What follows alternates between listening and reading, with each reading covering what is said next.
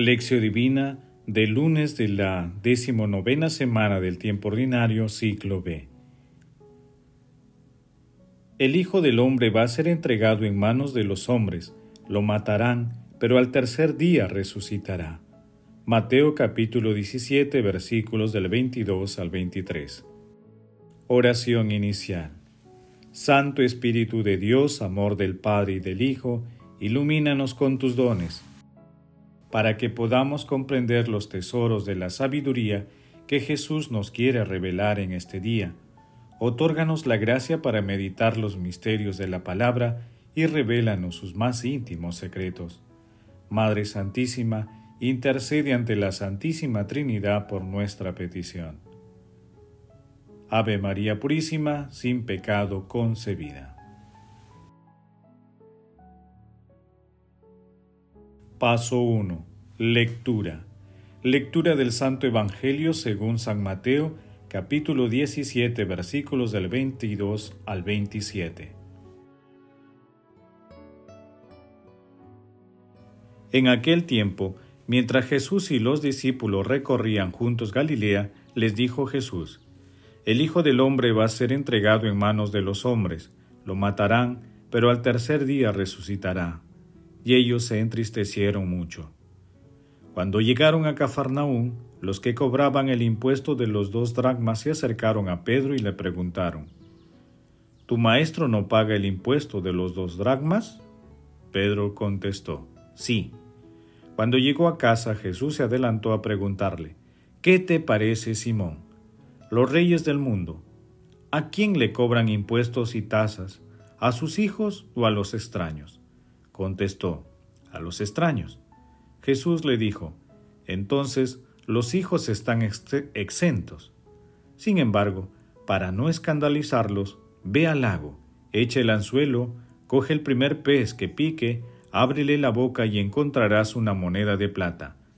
Tómala y págales por mí y por ti. Palabra del Señor, gloria a ti, Señor Jesús. El pasaje evangélico de hoy está integrado por dos segmentos. En primer lugar, Jesús hace el segundo anuncio de su pasión, muerte y resurrección. El otro segmento está referido al impuesto al templo. Este pasaje se ubica después del texto de la transfiguración de nuestro Señor Jesucristo en el monte Tabor y de la sanación de un niño epiléptico. El segundo anuncio de la pasión, muerte y resurrección genera tristeza entre sus discípulos, ya que no entendían que la misión salvadora de Jesús pasaba inexorablemente por la cruz. Algunos pensaban en una liberación política y no espiritual. En este sentido, la visión de los discípulos era muy triunfalista. No creían que el Hijo de Dios Padre debía sufrir, por eso, en el primer anuncio de su pasión, Jesús reprendió duramente a Pedro. El tema del impuesto surgió debido a la costumbre judía de pagar un tributo anual a favor del templo, aunque no estaba considerado en el marco legal de la época porque no era el impuesto civil que se pagaba a los romanos. Por ello, Jesús no estaba obligado a pagar este impuesto. Sin embargo, Jesús deseaba pagarlo en señal de respeto al templo y cumplir con todos sus deberes y no entrar en conflicto con las autoridades religiosas, aunque la forma como pagó el tributo a través del milagro más curioso de todo el Evangelio fue una muestra más de su condición divina. Los aspectos centrales del mensaje de Jesús sobre el tema del impuesto al templo son los siguientes. Jesús será el templo de la nueva alianza. La mediación para el encuentro con Dios es el prójimo. Por ello, ofrenda, amor y entrega son acciones prioritarias y trascendentes en la vida de todo cristiano. Paso 2. Meditación. Queridos hermanos, ¿cuál es el mensaje que Jesús nos transmite a través de su palabra? Jesús nos enseña nuevamente que para llegar al reino de los cielos es necesaria la cruz.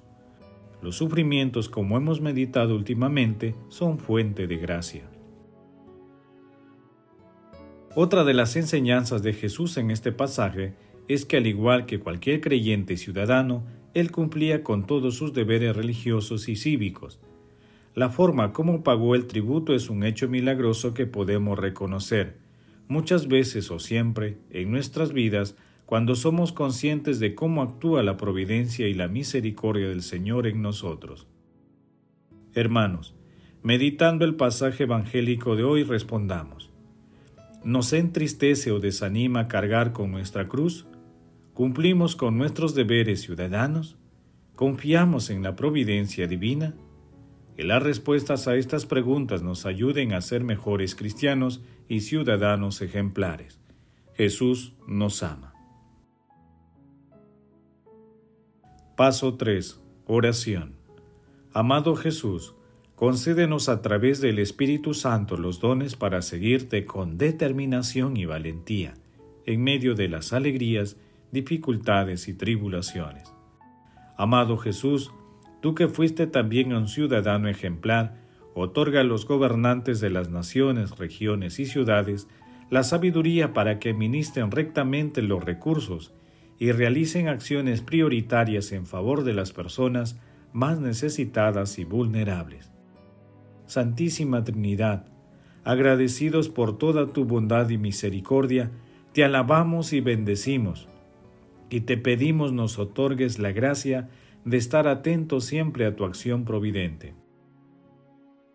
Amado Jesús, justo juez, acudimos a ti para implorar tu misericordia por todas las almas del purgatorio, especialmente por aquellas que más necesitan de tu infinita misericordia.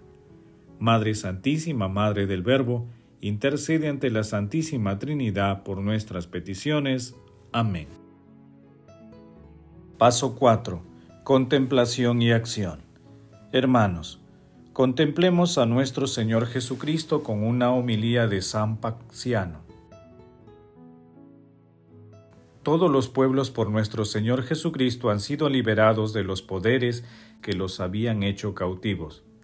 Es Él, sí, es Él quien nos ha rescatado, tal como lo dice el apóstol Pablo. Nos perdonó todos nuestros pecados borró el protocolo que nos condenaba con sus cláusulas, lo quitó de en medio clavándolo en la cruz, despojándose a sí mismo, arrastró a los poderes del mal en el cortejo de su triunfo. Colosenses capítulo 2 versículos del 13 al 15.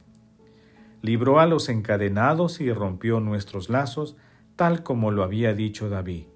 El Señor liberta a los cautivos, el Señor abre los ojos al ciego, el Señor endereza a los que ya se doblan, y más aún, rompiste mis cadenas, te, te ofreceré un sacrificio de alabanza.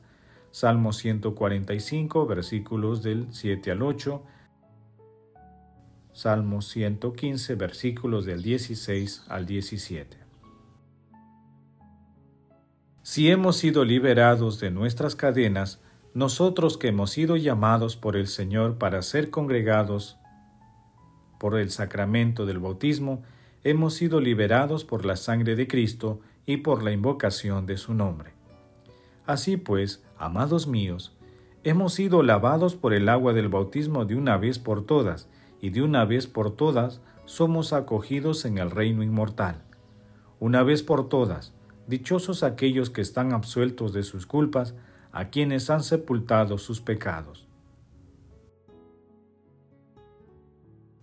Salmo 31.1 y Romanos capítulo 4 versículo 7. Mantened con valentía lo que habéis recibido, conservadlo para vuestra dicha, no pequéis más.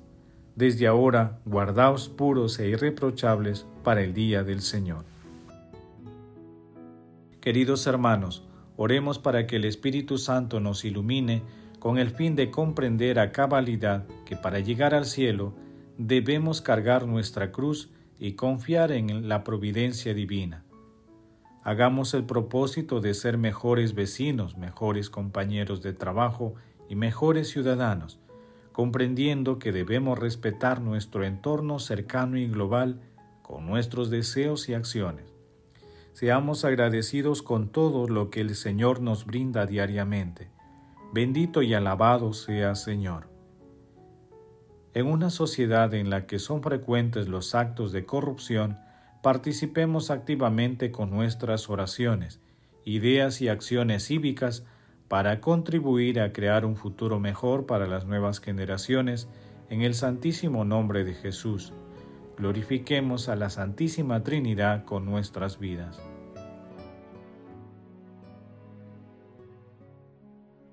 Oración final. Gracias Señor Jesús por tu palabra de vida eterna, que el Espíritu Santo nos ilumine para que tu palabra penetre a lo más profundo de nuestras almas y se convierta en acción. Dios glorioso, escucha nuestra oración, bendito seas por los siglos de los siglos. Madre Santísima, intercede ante la Santísima Trinidad por nuestra petición. Amén. El Señor esté con ustedes y con tu Espíritu la bendición de Dios Todopoderoso, Padre, Hijo y Espíritu Santo descienda sobre ustedes y les acompañe siempre. Amén. Bendigamos al Señor, demos gracias a Dios.